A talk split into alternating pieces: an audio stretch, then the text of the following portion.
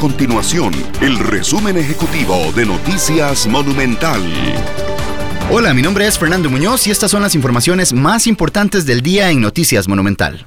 El Ministerio de Salud confirmó 768 casos de COVID-19 nuevos en Costa Rica en las últimas 24 horas, llegando a un acumulado de 13.129 casos del nuevo coronavirus.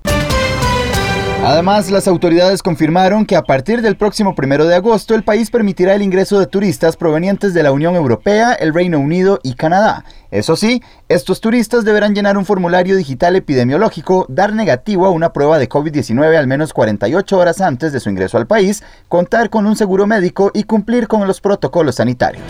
Estas y otras informaciones las puede encontrar en nuestro sitio web www.monumental.co.cr. Nuestro compromiso es mantener a Costa Rica informada. Esto fue el resumen ejecutivo de Noticias Monumental.